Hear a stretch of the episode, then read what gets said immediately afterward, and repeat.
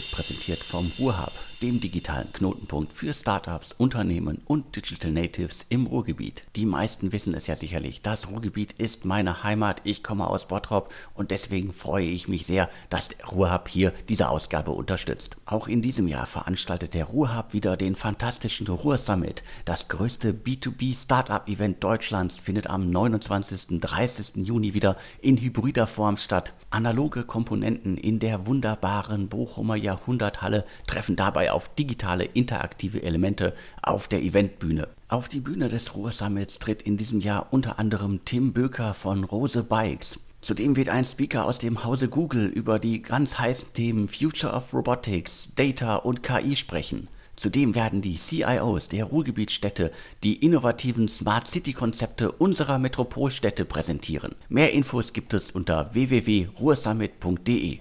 Und alle Gründerinnen und Gründer da draußen sollten jetzt nochmal genau zuhören. Du möchtest mit deinem Startup auf dem Ruhr Summit sichtbar sein und Unternehmen und Investorinnen auf dein Produkt, deinen Service aufmerksam machen? Dann bewirb dich bis zum 31. Mai für einen digitalen Startup-Pitch und überzeuge das internationale Publikum von deiner Vision. Gefragt ist dabei ein englischsprachiger Pitch, 3 Minuten plus 4 Minuten QA. Das Bewerbungsformular für die digitale Pitch Stage findest du unter www.ruhrsummit.de slash start-up-bewerbung. Nutzt diese Chance und präsentiert euch auf dem Ruhrsummit dem Publikum und den Investorinnen da draußen. Ansonsten sehen wir uns hoffentlich in digitaler Form auf dem Ruhrsummit im Juni. Hallo, herzlich willkommen zum Podcast von deutschestartups.de. Mein Name ist Alexander Hüsing, ich bin Gründer und Chefredakteur von deutschestartups.de. Heute spreche ich mit Sebastian Funke. Sebastian ist schon seit gefühlt, glaube ich, über einem Jahrzehnt in der deutschen Start-up-Szene aktiv. Wir kennen uns auch schon etliche Jahre von, glaube ich, äh, Smeet an, das du lange Zeit gemacht hast. Und jetzt bist du mit der Strice Group aktiv und es geht grob gesagt um das ganze Boom-Thema Trasio, Amazon Shop Aufkäufer und da interessiert mich jetzt einfach mal direkt zum Start, wie ist da der Status quo? Aber erstmal hallo. Hallo Alex, freut mich hier dabei zu sein. Ja, sehr gerne. Also ich habe es gerade gesagt, äh, mit der Strice Group bist du in einem Boom-Segment gerade unterwegs. Wo steht ihr denn jetzt da gerade? Ich würde ganz gern noch einen, vielleicht einen Schritt zurückgehen in dem Zusammenhang. Also Strice, ähm, sicherlich sind wir zum einen in diesem Boom-Segment FBE Aufkaufen unterwegs, aber eigentlich sehen wir uns als D2C-Company. Also wir bespielen nicht nur Amazon, sondern auch den gesamten Social Commerce-Bereich, wobei wir dort ein bisschen unterscheiden und sagen, heutzutage, und das ist vielleicht so ein bisschen unsere Philosophie und darüber kann man sicherlich auch äh, vortrefflich streiten, unterteilt man oder wir unterteilen eigentlich den gesamten D2C-Markt in zwei große Kanäle. Und zwar der eine Kanal ist für uns Amazon-Kanal, das ist für uns der Pull-Marketing-Kanal, der aus unserer Sicht ganz anders funktioniert als das, was man sonst kennt unter D2C, was Social Commerce ist, was eher der Push-Marketing-Kanal ist. Das heißt, innerhalb der Strice Group betreiben wir Marken auf beiden Kanälen, profitieren aber natürlich aktuell extrem von dem Hype, der jetzt in diesem FBA-Markt eigentlich entstanden ist, nämlich dass man dort kurzfristig versucht, existierende Marken, teilweise sehr große, teilweise aber auch kleinere, zusammenzukaufen, zu aggregieren Synergien zu heben, Kosten zu senken, Umsatz zu steigern. Und das betreiben wir jetzt hier. Und wo stehen wir? Die Strice Group wurde Ende 2020, also wirklich am 24.12.2020 äh, notarisiert, äh, die Gründung. Und ähm, sie ist eigentlich nur eine Weiterführung der oder einer meiner äh, vorhergehenden Firmen, die Manuko GmbH. Die war vorher schon sehr, sehr aktiver und erfolgreicher Amazon-Player. Ähm, seit 2017, 2020 waren wir so in den Top 200 Sellern damals. Ähm, und im Jahr 2020 war es so, dass wir ähm, eigentlich das Thema Trasio gar nicht so auf der Agenda hatten. Nur als plötzlich im Sommer diese großen Finanzierungsrunden kamen, ähm, haben wir uns das Thema näher angeschaut, haben uns mit Investoren zusammengesetzt und über, über nachgedacht, ob es nicht auch sinnvoll wäre, eigentlich diese doch erfolgreiche Keimzelle Manuko zu nehmen und auf ein ganz anderes Level zu heben. Und das haben wir dann gemacht und Ende 2020, wie gesagt, die Strice Group gegründet, kapitalisiert und jetzt sind wir seit Januar sehr aktiv in dem Markt unterwegs. Wo stehen wir heute? Ich sag mal, wir sind, wir haben als Ziel für uns herausgegeben, im Jahr 2021 zwischen 50 und 100 Marken slash Firmen in unsere, auf unsere Plattform ja, aufzunehmen, zu integrieren. Und in diesem Zielpfad befinden wir uns eigentlich gerade. Das heißt, wir haben in den ersten ein, zwei Monaten Januar haben wir schon die ersten kleineren Firmen akquiriert. Jetzt äh, werden äh, zahlreiche größere dazukommen. Also wir befinden uns momentan ganz gut in unserer momentan oder unserer geplanten äh, äh Zielsetzung zwischen 50 und 100 Akquisitionen. Parallel bauen wir natürlich das Team auch auf. Ja, ähm, wir sind ja, wie gesagt, von der Manuko gestartet und ähm, das dauert natürlich so eine gewisse Zeit, bis man dann ein schlagkräftiges und gutes Team aufbaut. Da sind wir momentan noch drin. Wir werden dieses Jahr so auf 120 äh, Mitarbeiter anwachsen. Aktuell sind wir wahrscheinlich so um die 50 bis 60, kommt aber ein bisschen drauf an, wen man äh, dazu zählt, der jetzt vielleicht schon geheiert ist, aber noch nicht richtig on board ist. Ja, das ist vielleicht so ein bisschen der Status quo, wo wir aktuell stehen. Ja, ich würde auch noch mal gerne den Schritt zurück machen. Also äh, Manuko, wie groß war denn Manuko, als quasi dann daraus die Strice Group geworden ist? Manuko wird, ähm, hat als Gesamtgruppe so äh, im, im Jahr 2020 so einen niedrigen achtstelligen Umsatz gemacht, so um die 12, 13 Millionen. Nettoumsatz. Ja, ähm, was äh, für, ein, für ein rein organisch gewachsenes Unternehmen, ähm, was wir irgendwie 2017 gegründet hatten, ähm, ganz ordentliches Wachstum war, ähm, aber äh, was wir natürlich äh, in diesem Jahr auf, auf ganz andere Höhen äh, bewegen können, auch unter anderem durch Akquisition, aber auch durch organisches Wachstum. Ich glaube, das ist auch wichtig zu verstehen.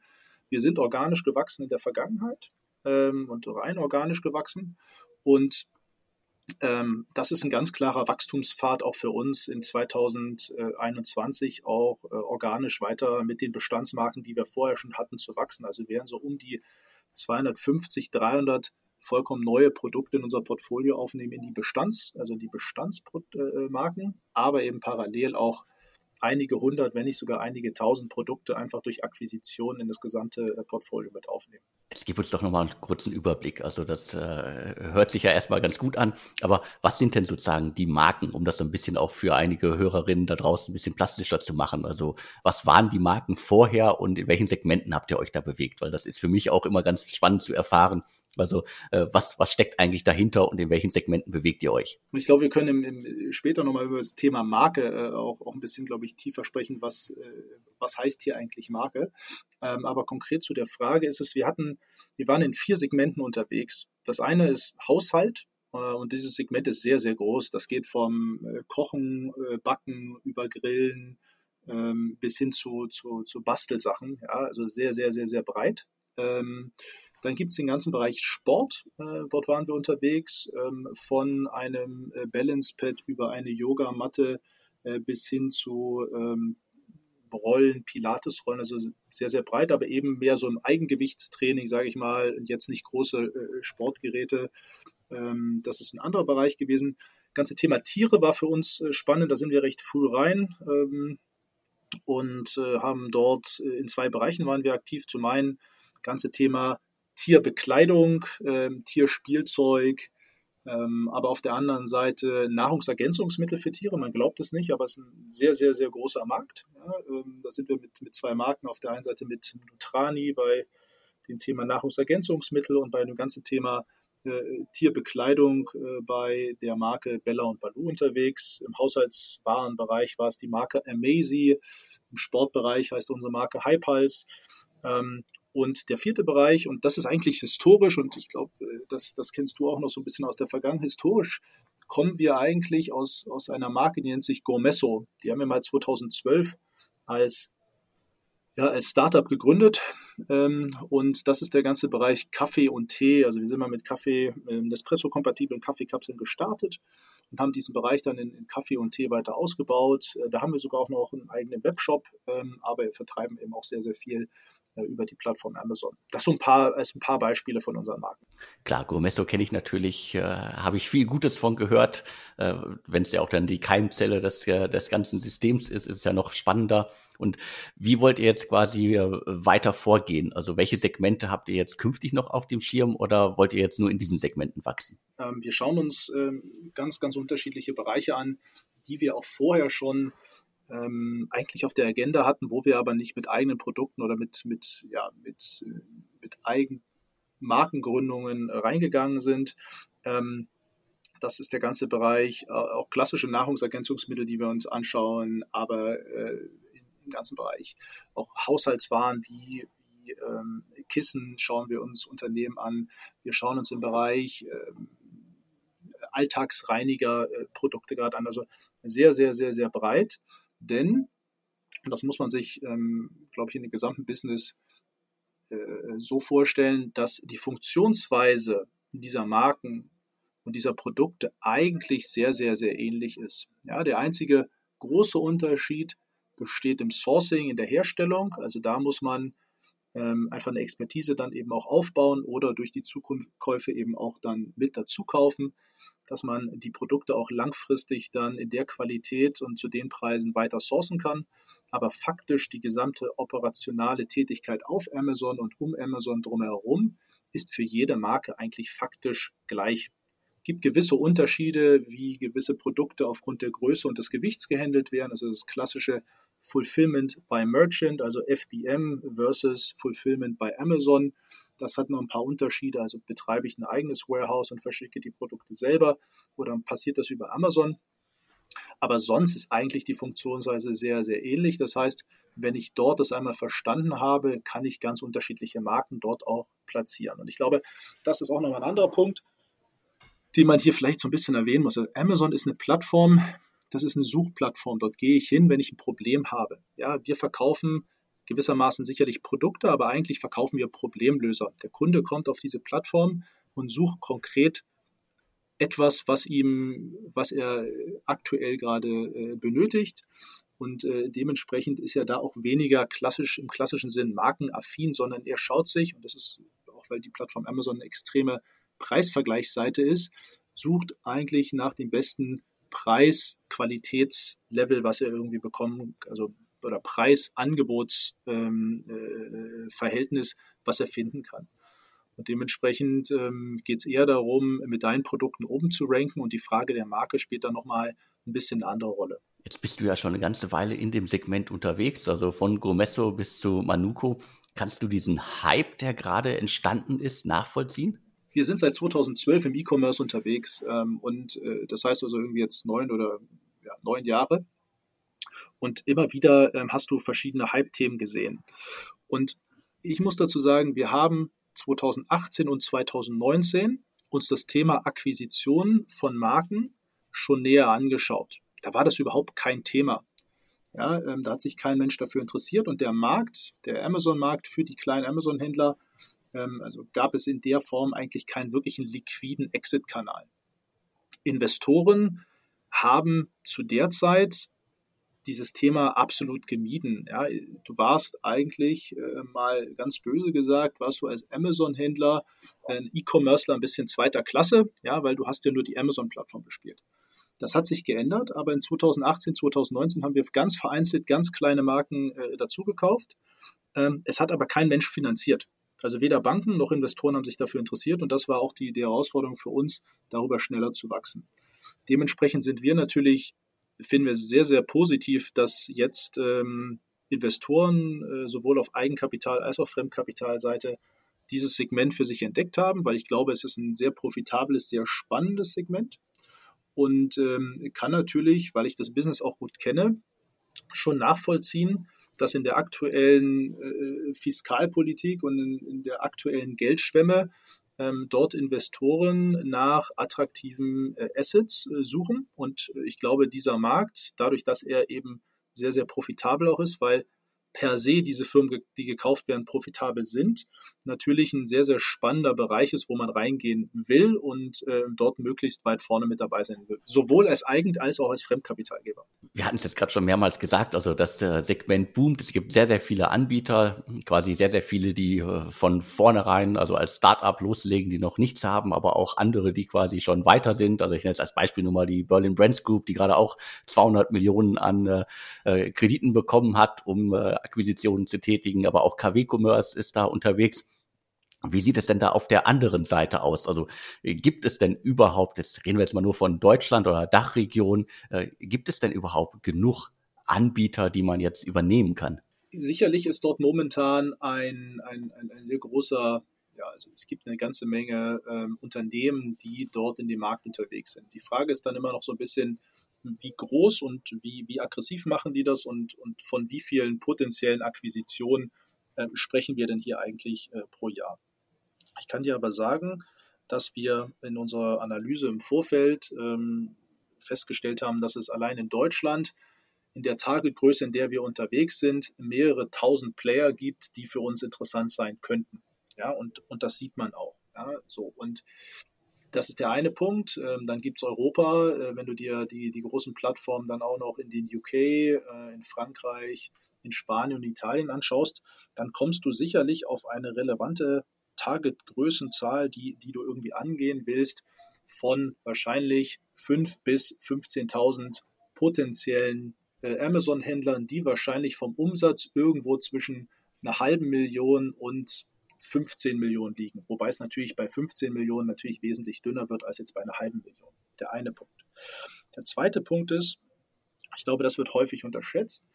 Ähm, der amerikanische Markt ist, äh, der, der natürlich auch wesentlich weiterentwickelt ist und, und auch nochmal wesentlich größer, ist per se durch, wenn du dir anschaust, nach Umsatz und der, der Anzahl der, ähm, der, der Seller wesentlich ähm, dichter. Das heißt, auch in Deutschland ähm, und auch in Europa ist noch genug Platz für, für weitere Player, allein per se des, des Marktes her. Zum anderen wächst dieses gesamte Segment Amazon extrem. Ja, also ich weiß jetzt nicht die, die allerletzten Zahlen, aber äh, wir reden hier von 50, 60 Prozent Wachstum äh, der, der, der, der Seller, die wir sehen.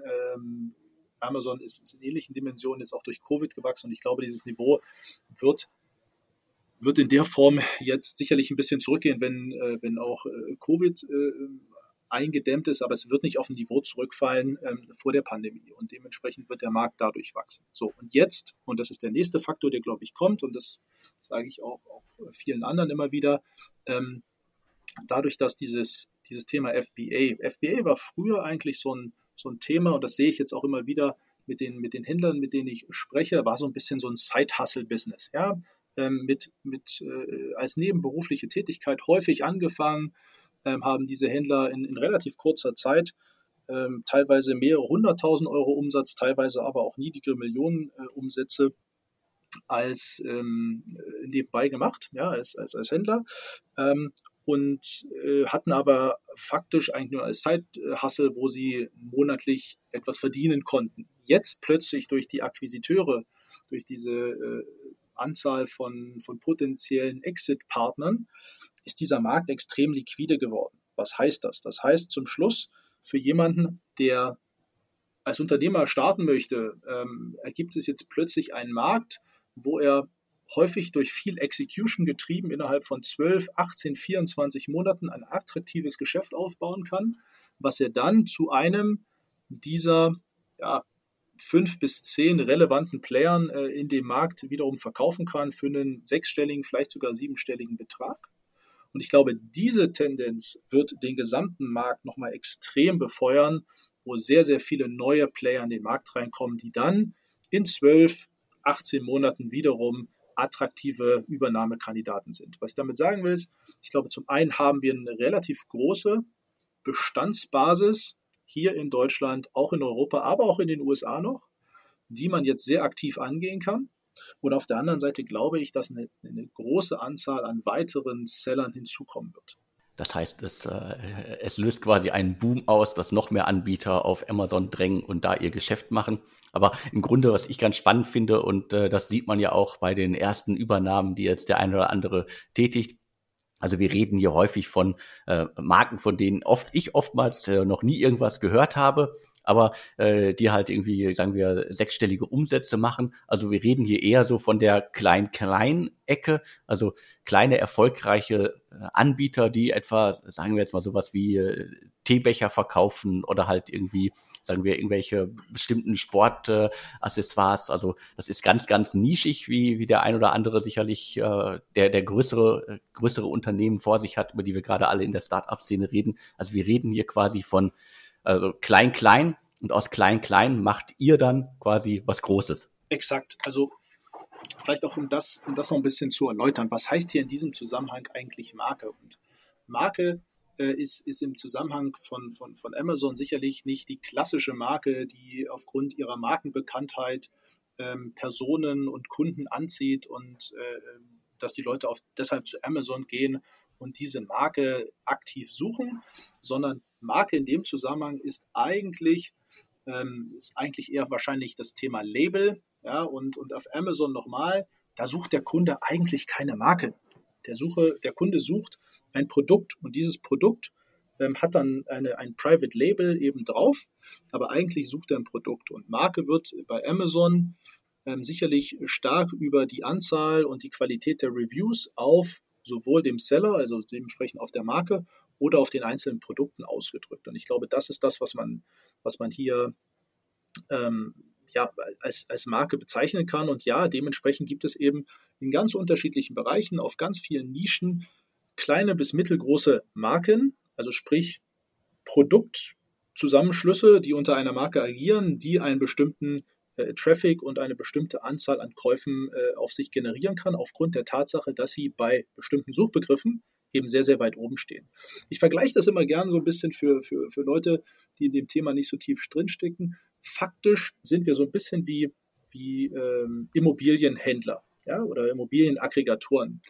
Ähm, wir schauen uns an, welche Marken und welche Produkte sind bei bestimmten Keywords sehr weit oben gerankt. Also sie haben eine gute Position. Sie können dementsprechend einen bestimmten Cashflow generieren, der, der, der in die Zukunft in einer gewissen, mit einer gewissen Sicherheit voraussehbar ist. Und dieses, ja, dieses, dieses Listing, worüber die Produkte verkauft werden, ist wie so eine Art Ladengeschäft. Und diese Ladengeschäfte kaufen wir zusammen, optimieren diese und ähm, versuchen parallel eben auch nochmal den Umsatz zu steigern und die Kosten zu reduzieren. Das heißt aber auch, ihr habt äh, dann ganz, ganz viele Marken, die unter ganz, ganz vielen äh, ja, äh, Labels laufen. Und äh, die, die große Kunst dabei ist, dass ihr das alles im Hintergrund äh, besser managen könnt und äh, nach äh, vorne heraus irgendwie äh, äh gibt es ja relativ wenig dann. Wenn es über Amazon läuft, könnt ihr an, an dem Prozess relativ wenig schrauben. Also wo sind die Prozesse, wo ihr wirklich was schrauben könnt, wenn ihr so eine Marke übernommen habt? Absolut. Ähm, es gibt, ähm, also der, der, der Prozess zum einen beginnt beim, beim Sourcen. Ja? Und ähm, dort kannst du, also du hast, du hast zwei Hebel, an denen du zum Schluss eigentlich arbeitest. Das eine ist der Umsatzhebel, der andere ist die, der, der Kostenhebel. Fangen wir mal beim Sourcing an. Häufig ist das so, und das gilt jetzt nicht für jede Marke, aber es gilt ähm, für, für besonders für kleine, auch für mittelgroße Marken oder, oder Seller, ähm, ist es so, dass ähm, diese in den meisten Fällen sehr stark durch, durch Working Capital limitiert sind. Das heißt, die können nicht in diesen großen Mengen häufig einkaufen, ähm, wie es vielleicht notwendig wäre, um gewisse Economies of Scale zu nutzen, beziehungsweise um sicherzustellen, dass sie nicht auslaufen. Also häufig sehen wir bei der, bei der Analyse der, der Marken, die wir kaufen, dass die irgendwo in den letzten zwölf Monaten, sicherlich jetzt durch Covid noch mal extremer, aber auch vorher schon äh, bestimmte Zeiten hatten, wo sie nicht genug Ware auf Vorrat hatten. Warum ist das so? Weil sie teilweise drei, vier, fünf Monate Ware vorfinanzieren müssen und aufgrund der langen Produktions- und auch der langen Transportzeiten eben auch einen gewissen Puffer nochmal mit einbauen und dementsprechend große Mengen benötigen. Das ist häufig bei extrem schnellen Wachstum. Ja, die sind teilweise ein Jahr alt und machen vielleicht ein paar hunderttausend Euro Umsatz schon und haben eigentlich außer ein bisschen Geld von, von Family and Friends hatten die am Anfang nichts. Die hatten jetzt keine Investoren drin ähm, fehlt häufig das, das Wachstumskapital. Das heißt, häufig gibt es nicht genug Produkte, die gekauft werden, beziehungsweise nicht eine, eine Menge nicht groß genug ist, um Economies of Scale zu nutzen. Das heißt, dort können wir ansetzen. Wir haben ganz andere finanzielle Mittel, ähm, können wesentlich größere Mengen kaufen, damit den Preis nach unten treiben ähm, und äh, dann auf der anderen Seite ähm, auch sicherstellen, dass wir nicht auslaufen. Das sehen wir schon mit unseren ersten Akquisitionen, die wir im Januar getätigt haben, dass wir dort äh, Kostenreduktion von teilweise 15 bis 20 Prozent äh, allein am Einkauf äh, generieren konnten. So, das ist der eine Punkt. Der zweite Punkt ist, bei der Kostenreduzierung ist das Thema, ähm, auf der Amazon-Plattform, wie viel lager ich? Ja, lager ich bei Amazon, mache ich das bei externen Lagern. Auch dort kannst du wiederum Kosten sparen, weil natürlich das Einlagern bei Amazon wesentlich teurer ist, als wenn ich es im eigenen Lager mache oder bei Drittlägern. Nächster Punkt, das ganze Thema Marketing. Auch dort sehen wir, dass viele dieser, dieser, dieser, dieser Seller ähm, anders oder beziehungsweise nicht optimale Marketingkampagnen fahren auf der Plattform Amazon ähm, und wir jetzt aufgrund unserer jahrelangen Wissens als auch des wesentlich größeren Produktportfolios ganz andere Marketing- und, und Bidding-Strategien auf, auf, auf, auf Amazon haben, sodass man dort äh, teilweise wirklich signifikante Einsparungen hat. Und ähm, nächster Punkt ist das ganze Thema Umsatzwachstum. Ja, ähm, auch dort äh, aufgrund von wahrscheinlich günstigeren Einkaufskonditionen, von besseren Marketingaktivitäten ähm, sehen wir dort, dass wir doch mal noch ganz andere äh, Möglichkeiten haben, den Umsatz zu steigern. Dann gibt es noch das ganze Thema Internationalisierung. Einige, nicht alle, aber einige der Marken sind zum Beispiel nur in Deutschland aktiv, ähm, haben sich bisher gescheut, teilweise eben auch aufgrund von ähm, Themen wie äh, Anmeldung äh, bei den internationalen Finanzämtern das, das Pan-EU-Programm, also der Verkauf über Plattformen in Frankreich, Italien, Spanien, Frankreich durchzuführen. Und damit hat man natürlich auch nochmal einen sehr, sehr großen Hebel, die Marke auf eine andere Ebene zu bringen. Und der, der allerletzte Punkt ist sicherlich auch das Produktportfolio der Marke weiter auszubauen. Das heißt, durch eigene bestehende äh, Hersteller, wir haben so um die 150 teilweise knapp 200 Hersteller im Bestand schon, ähm, wo man ähm, weitere Produkte zu diesen Marken hinzustellen kann. Also da gibt es schon sicherlich nicht die eine große Stellschraube, die man einfach umlegt, sondern ganz, ganz viele Stellschrauben, an denen man drehen kann und wenn man da eine Menge und langjährige Erfahrung hat, ähm, das auch machen kann. Ich glaube, das ist dann auch so ein bisschen zur Konkurrenz kommt. Ich glaube auch so ein bisschen der, die Unterscheidung zwischen äh, den äh, ähm, ja, Playern, die jetzt in den Markt reingekommen sind, ähm, die als reiner Finanzinvestor, die eigentlich vorher gar keine Expertise hatten, die da jetzt reingehen und, und natürlich auch die Opportunity sehen und, und denken, Mensch, da kann ja nicht viel passieren. Ähm, das, das sehen wir ein bisschen anders. Äh, ähm, und dann gibt es eben die Player wie uns, eben auch BBG, die schon viel, viele Jahre in dem Markt sind, die, glaube ich, nochmal ganz, ganz andere Ansatzpunkte und Erfahrungspunkte haben, ähm, um diese Marken auf ein anderes Level zu bringen.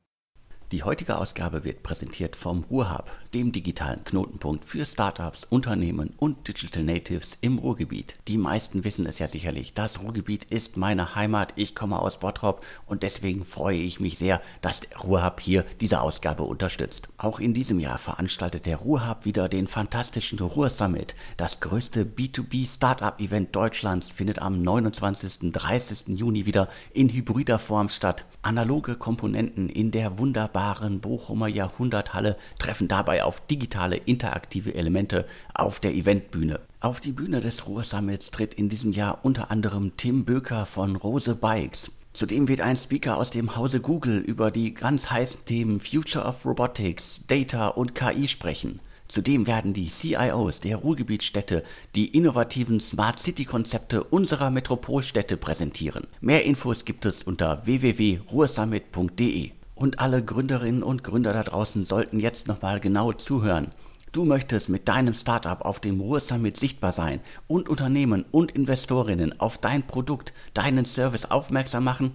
Dann bewirb dich bis zum 31. Mai für einen digitalen Startup-Pitch und überzeuge das internationale Publikum von deiner Vision. Gefragt ist dabei ein englischsprachiger Pitch, 3 Minuten plus 4 Minuten QA.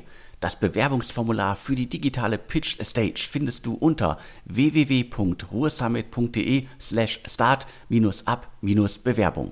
Reden wir denn jetzt eigentlich immer nur von Amazon? Also du hast jetzt gerade BBG, also die Berlin Brands Group nochmal angesprochen. Die sehen das, glaube ich, ja auch ein bisschen anders. Also die sehen das nicht nur auf Amazon fokussiert. Also ist für euch das Ganze jetzt wirklich erstmal nur ein reines Amazon-Thema oder denkt ihr da auch an andere Kanäle? Das hatte ich ja ein bisschen zum, zum, zum Anfang gesagt. Äh, für uns ist das Thema äh, als, als, als, Company steht da nicht irgendwie FBA äh, drüber, sondern da steht das Thema Direct to Consumer drüber. Und Amazon ist einer von den beiden äh, großen Kanälen oder als, als, ja, als Repräsentant des einen großen Kanals und auf der anderen Seite das Thema Social Commerce.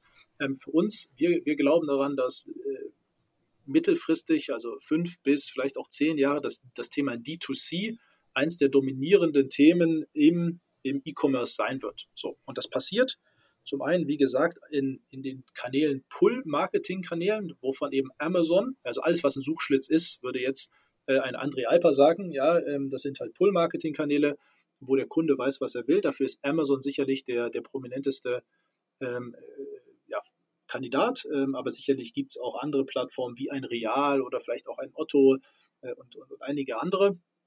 Worum man Produkte verkaufen kann. Und auf der anderen Seite das ganze Thema äh, Push-Marketing, Instagram-Marken, Facebook-Marken. So. Und da glauben wir eben daran und das ist auch ein bisschen die Erfahrungswerte. Wir hatten ja vorhin kurz auch schon mal drüber gesprochen. Äh, ich bin ja auch einer der Mitgründer äh, von, von Stojo Media, die in dem Bereich ähm, D2C über Instagram und Facebook sehr, sehr, sehr erfolgreich sind, sind gerade als schnellst wachsende Agentur in dem Bereich in Europa gewählt worden und sehe einfach, wie dort eigentlich Marken auf Instagram und Facebook aufgebaut werden. Und was wir für uns als, als Mantra äh, in unserer Firma haben, ist, dass wir kanalspezifische Marken entwickeln. Also wir glauben, dass du in einem Pull-Kanal eine andere Marke entwickeln musst als ein Push-Kanal.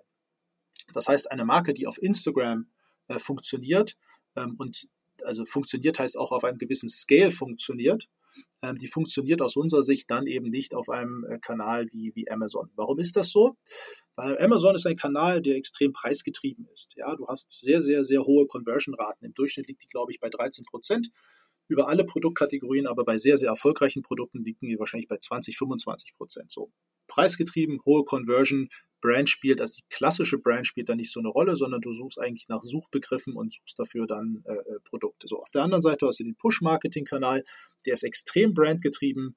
Ähm, da möchte man etwas darstellen, wenn man auf Instagram ein Produkt kauft. Das ist ein Impulskauf und du hast eher Conversion-Raten, die liegen irgendwo zwischen 0,5 2, maximal 3 Prozent. Das heißt, du hast einen ganz, ganz anderen Kanal, du brauchst ein ganz, ganz, ganz anderes Marketing-Spend pro Verkauf und dementsprechend musst du die Produkte auch ganz anders bepreisen und positionieren.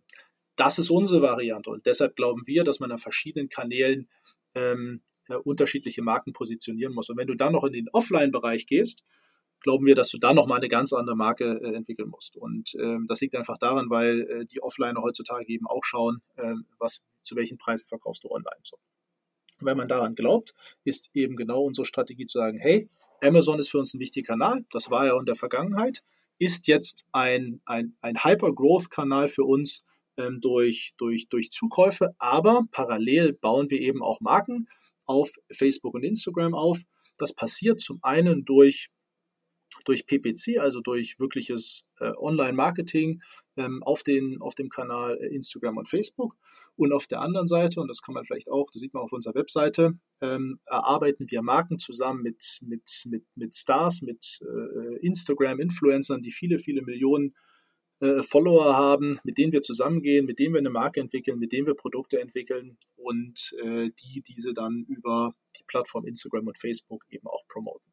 Das heißt, Strice steht nicht rein für FBA, sondern Strice steht für D2C, aber sicherlich in dem aktuellen Marktumfeld haben wir einen gewissen Fokus und auch einen relevanten Fokus auf das Thema Akquisition von anderen FBA-Händlern, treiben aber die anderen Themen auch sehr, sehr aggressiv voran, weil wir nicht eine Zweijahresvision sondern haben, sondern eher eine fünf- bis zehn Jahresvision, wo wir sagen, wir wollen wirklich eins der führenden D2C-Brandhäuser, ähm, zumindest in Europa, im Idealfall auch äh, weltweit werden, wo aber eben nicht nur Amazon eine Rolle spielt, sondern eben der Kanal äh, Facebook und Instagram ebenfalls.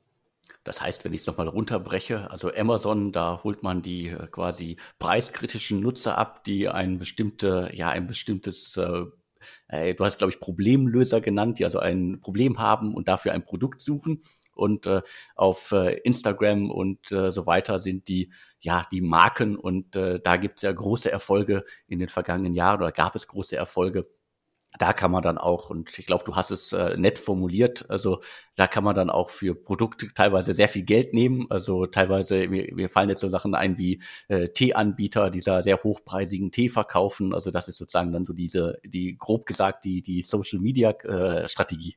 Ja, ich kann dir sagen, äh, Alex, es sind teilweise sogar die gleichen Produkte. Ich kann dir sagen, ich verkaufe Produkte ähm, äh, über, über Amazon für 20 bis 25 Euro wo ich exakt die gleichen Produkte, wo ich sage, den Hersteller kenne in Asien, wo andere äh, Marken in dem Zusammenhang, die wirklich sich auf Facebook und Instagram fokussiert haben, das gleiche Produkt für 80 oder 90 Euro verkaufen. Das Produkt ist exakt das gleiche. Es ist ein anderer Marketingkanal, es ist ein Impulskauf, ähm, es braucht ganz andere ähm, Push-Marketing-Strategien, um das Produkt an den Markt zu bringen.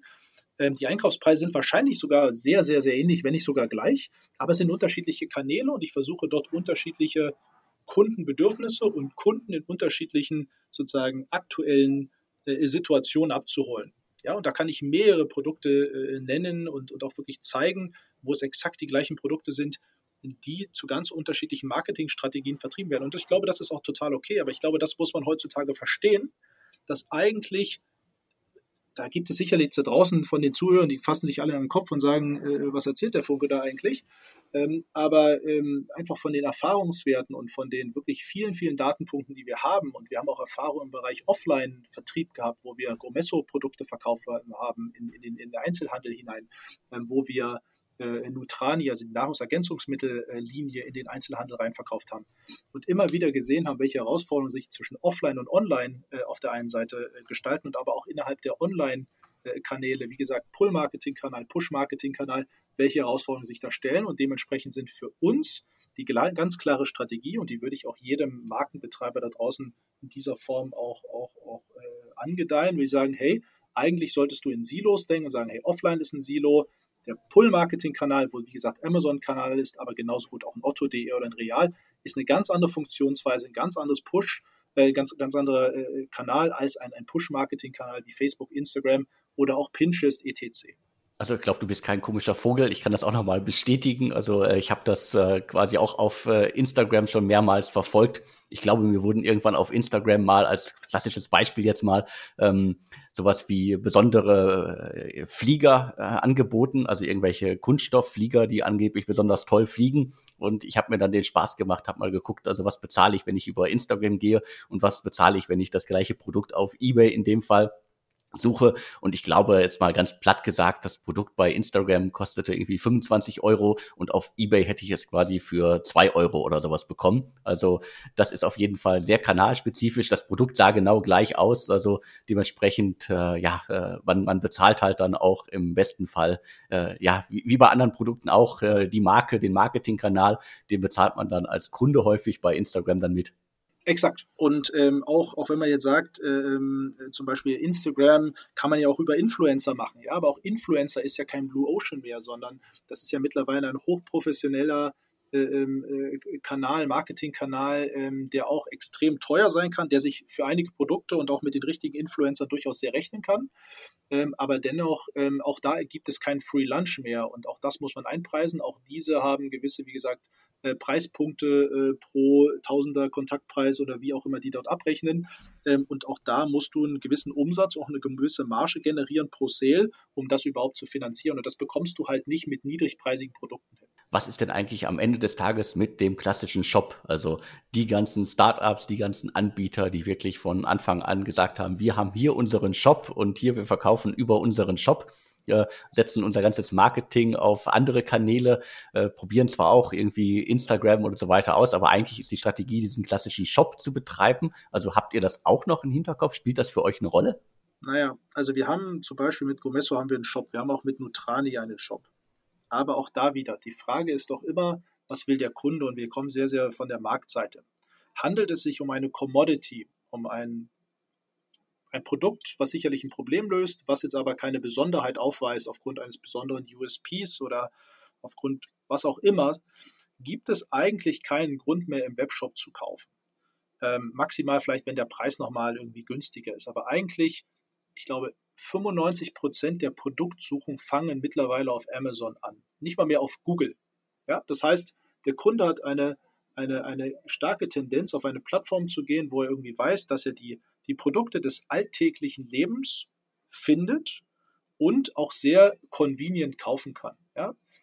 Wir müssen uns einfach nur selber anschauen. Wenn ich, wenn ich auf zu einem Shop gehe und feststelle, ich brauche irgendwie drei Tage, vier Tage, bis das Produkt zu mir gesendet worden ist, da bin ich doch gar nicht mehr irgendwie interessiert, sondern ich gehe zu Amazon und sage, Mensch, innerhalb von 24, vielleicht 48 Stunden ist das Produkt da. Ich kann es ohne Probleme zurücksenden. Ähm, es ist total convenient. Ich muss nicht meine Daten eingeben, etc. Das heißt, ich glaube schon daran, dass man mit, mit Webshops durchaus erfolgreich sein kann und teilweise eben auch mit Produkten, die so Repeat Buying, ja, ähm, also wo man immer wieder äh, das gleiche Produkt irgendwie nachkauft, warum auch immer. Ähm, das glaube ich kann durchaus funktionieren. Oder Produkte, die, die sehr erklärungsbedürftig sind, ähm, die, äh, äh, ähm, ja, wo man vielleicht auch größere Produkte, wo man sich zu beliest, aber alles, was Commodities sind, glaube ich, passiert ganz, ganz klar über Kanäle, die einen, die einen äh, Preisvergleich äh, inhärent mitbringen, äh, wo man Produktqualität, Preis ähm, und, und auch Produktbeschaffenheit sehr, sehr gut vergleichen kann, um sich dann zu entscheiden, weil man eigentlich schon weiß, was man will. Dann hast du das ganze Thema Instagram und Facebook und ich glaube, viele dieser Shopify-Shops, die existieren, wo diese D2C-Brands diese Shops auch dann äh, dahinter klemmen, ähm, und, und, und darüber die Produkte verkaufen, sind ja eigentlich nur noch reine Transaktionsplattformen. Wenn, wenn äh, Facebook und Instagram das Thema äh, diese, diese Transaktion direkt auf der Plattform Facebook oder Instagram abzuwickeln, noch weiter ausbaut, ja, mit, mit eigenem Payment und so weiter. Und das tun sie ja teilweise und werden das weiter vorantreiben. Wenn das passiert, ist natürlich dann auch die Frage, wozu brauche ich dann eigentlich noch einen Webshop? Und ein Webshop ist ja ja, zum einen hast du dort Content äh, ähm, und, und hast dort äh, auch das ganze Thema Transaktionsabwicklung. Aber die Frage ist ja dann immer noch, wo bekomme ich meinen Traffic her? So. Wir haben Google, ja, äh, Google ist sicherlich relevant und dementsprechend, wer über Google gute Position zu bestimmten Keywords hat, ähm, wird davon noch profitieren, aber auch das wird im SEA wird immer teurer, äh, auch, auch SEO wird immer schwieriger.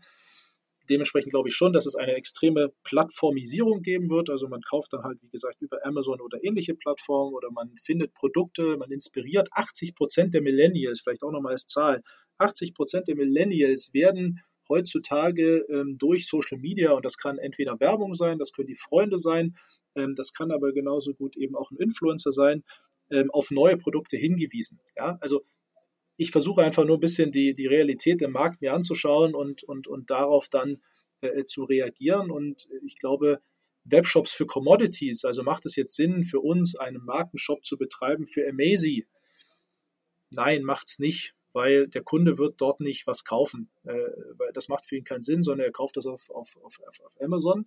Ja, und natürlich verstehe ich auch den Hintergedanken und, und auch für uns relevant, eigentlich eine gewisse Unabhängigkeit von, von Amazon zu generieren. Aber wenn ich keine Kunden in meinen Webshop bekomme oder zu, zu überhöhten Preisen, dann macht es auch keinen Sinn. Und wenn ich mit diesen Händlern spreche, die teilweise diese Amazon-Händler eben auch, äh, diese ähm, Webseiten äh, und Webshops betreiben und dann mal wirklich äh, tiefer reinschaue, stelle ich dann schon fest, auch wenn sie ein Portfolio an Kanälen haben wie, wie Webshop und, und Real und Otto und wie sie alle heißen, dass irgendwie dann doch irgendwie 80, 90 Prozent der Sales über Amazon laufen.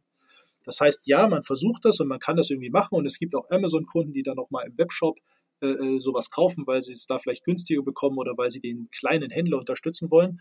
Aber die große Tendenz ist, dass der Kunde aufgrund von Convenience, von, aufgrund von Produktportfolio auf einer Plattform wie Amazon äh, äh letztendlich dann irgendwie landet und auch kauft. Gilt nicht für alle Produkte und ist sicherlich nicht zu 100 Prozent äh, für, für alles zutreffend, ähm, aber für den Großteil äh, der Produkte und Marken, die wir sowohl entwickeln und, und betreiben, als auch der Marken, mit denen wir jetzt sprechen, äh, trifft das sehr, sehr häufig zu. Lass uns noch einmal über Geld sprechen. Also wir haben es mehrmals jetzt gesagt, äh, das ganze Amazon-Aufkäufersegment, Rasio-Thema ist ein äh, Millionenmarkt. Ähm, äh, sehr, sehr große Summen sind da im Spiel. Ihr habt äh, quasi schon vor dem Start 100 Millionen Dollar äh, verkündet, unter anderem von Upper 90 und von Alsing Capital, also Carsten Maschmeyer. Ähm, ist das, also braucht man in dem Segment so viel Geld äh, und äh, ist das wirklich, ist das wirklich nötig? Weil letztendlich hast du ja selber gesagt, man kann viele Shopbetreiber, jetzt sag mal, vergleichsweise günstig kaufen. Und äh, also wofür braucht man dieses ganze Geld? Also wofür brauchen die vielen Marktteilnehmer irgendwie teilweise alle 100 Millionen plus äh, eingenommen haben, eingesammelt haben? Also wofür brauchen die all das Geld?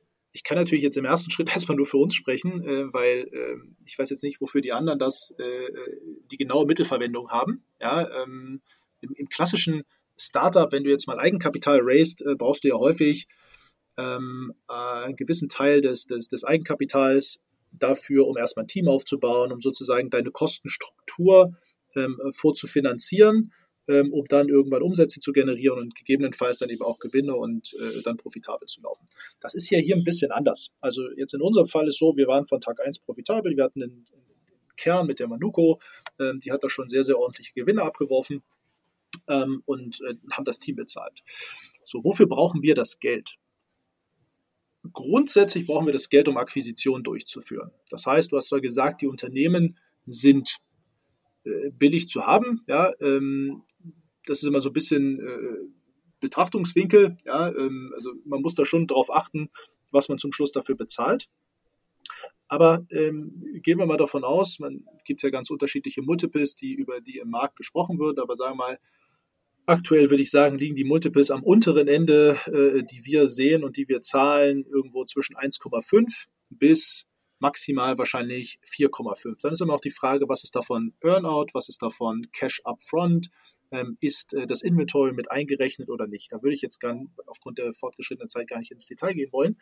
Ähm, aber wenn du davon ausgehst, dass du jetzt, nehmen wir mal einen Durchschnitt mit einem Dreier-Multiple unterwegs bist und so eine Firma wird dann häufig ähm, auf dem sogenannten Adjusted EBTA, ja, wenn das so eine, wenn das eine Company ist, ähm, die äh, zwei, drei Millionen Umsatz macht, ein kleines Team, vielleicht ein Gründerteam von ein, zwei Leuten, Mann und Frau oder zwei Freunde oder zwei Studenten, was auch immer, die dann noch ein paar Freelancer haben, die haben wenig Kostenstruktur darunter. Also faktisch ist diese, diese Adjusted EBTA, kann man sehen als ähm, Umsatz minus Herstellungskosten äh, minus klar äh, Mehrwertsteuer und äh, minus sämtliche Kosten auf Amazon inklusive Werbungskosten. So, und das ist die, die Contribution Margin 2 oder Adjusted EBITDA und darauf setzt du den Multiple auf. Der ist traditionell wahrscheinlich so bei 20 bis 25 Prozent ähm, des, des Umsatzes, teilweise auch ein bisschen höher, sagen wir 25 Prozent. Das heißt, faktisch kaufst du so ein Unternehmen zu 50 bis 100 Prozent des Umsatzes. Wenn du jetzt, so wie wir, ein Ziel hast, zwischen 50 und 100 Firmen dieses Jahr zu kaufen äh, und du sagst, ähm, du versuchst dort Companies irgendwo im Sweet Spot zwischen 2 und 5 Millionen, sicherlich auch größere, aber teilweise auch kleinere Firmen zu kaufen, aber sagen wir mal im Durchschnitt äh, äh bei 4 Millionen äh, Umsatz zu kaufen, ähm, dann, dann, dann kannst du die Rechnung machen. Also dann redest du davon, von irgendwie 200 äh, bis maximal vielleicht 400 Millionen Umsatz zu kaufen ähm, und das mit 0,75 im Durchschnitt you can do the math. Ja, also dementsprechend, du brauchst eine ganze Menge Kapital, um diese Firmen dazu zu kaufen. Aber sie sind eben von Tag 1 total profitabel und du kannst sie sehr, sehr gut bei dir integrieren. Und dementsprechend ist das ein sehr, sehr spannendes äh, Modell, ähm, weil äh, dieses Kapital, was du dort einsetzt, was im Idealfall auch größtenteils eher durch Fremdkapital finanziert wird, weil dieses Kapital von Tag 1 eine Rendite erwirtschaftet, nämlich Rendite aus den Assets, die du kaufst, die nämlich Umsatz und eben auch Marge und dementsprechend Rendite äh, ähm, ja, generieren. Und dementsprechend kannst du dort sehr, sehr, sehr viel Geld, wie ich vorhin schon erläutert hatte, deployen ähm, und dennoch eine durchaus sehr, sehr spannende Rendite sowohl für Fremd- als auch für Eigenkapitalgeber von Tag 1 generieren. Ja, sehr spannend. Also ich denke, das trifft auf den ande, ein oder anderen äh, Wettbewerber sicherlich genauso zu. Also die Mechanismen sind ja bei vielen ähnlich. Also äh, sehr spannende Ausführung. Ich bin mit meinen Fragen soweit durch. Gibt es noch etwas, was dir wirklich wichtig ist? Ich denke, ähm, wir haben alle wichtigen äh, Touchpoints, äh, glaube ich, hier ähm, äh, wirklich besprochen. Ähm, ich, ich, glaube zum einen, äh, die Fragen, die wir vorhin beantwortet haben, ich glaube, es ist ein immer noch sehr, sehr spannender Markt. Ich glaube, es gibt jetzt genug Player in dem Markt. Äh, da jetzt neu reinzugehen, macht, glaube ich, keinen Sinn mehr, weil ähm, zum Schluss auch Größe ja, ähm, irgendwann eine Rolle spielt. Und die Player, die jetzt drin sind, die haben eine gewisse Größe schon, die werden jetzt auch noch schneller wachsen. In dem Markt wird noch sehr, sehr viel passieren. Ähm, davon bin ich total überzeugt. Es wird, wir werden dieses Jahr noch äh, viele weitere und auch teilweise noch größere Runden in dem Markt sehen. Ähm, dort ist auch noch Raum für sowohl ähm, äh, VCs als auch Private Equity Investoren äh, reinzugehen. Auf der anderen Seite aber, glaube ich, auch ein sehr, sehr spannender Markt für Fremdkapitalinvestoren. Und ähm, es, es, wird spannend äh, bleiben äh, dieses Jahr und auch nächstes Jahr. Und ich glaube, wir werden noch sehr, sehr viele News aus, aus dem Markt grundsätzlich hören. Das denke ich auch. Also da ist, glaube ich, noch äh, sehr viel, äh, wie soll man sagen, Feuer drin im Segment. Also ich bin da auch sehr gespannt, äh, wer da noch alles kommt. Also ich denke, dass da wahrscheinlich noch der ein oder andere kommt, der sich auf bestimmte Segmente fokussieren wird. Aber ich denke auch, du hast es gesagt, da werden noch äh, reichlich VCs kommen und äh, sagen wir viele Banken in Anführungsstrichen Dementsprechend, das bleibt alles spannend. Und äh, ja, vielen Dank für die Ausführung. Vielen Dank, dass du uns mal dieses ganze Segment äh, Amazon-Aufkäufer erklärt hast. Also danke dafür. Alex, ich danke dir für deine Zeit. Ich danke den Zuhörern für die Zeit und es hat mir wieder sehr, sehr viel Spaß gemacht, weil, wie gesagt, ich lebe dieses Thema und äh, rede sehr, sehr gern darüber. Ja, das, äh, das merkt man. Also mir bleibt jetzt nur noch zu sagen nochmals vielen Dank und tschüss.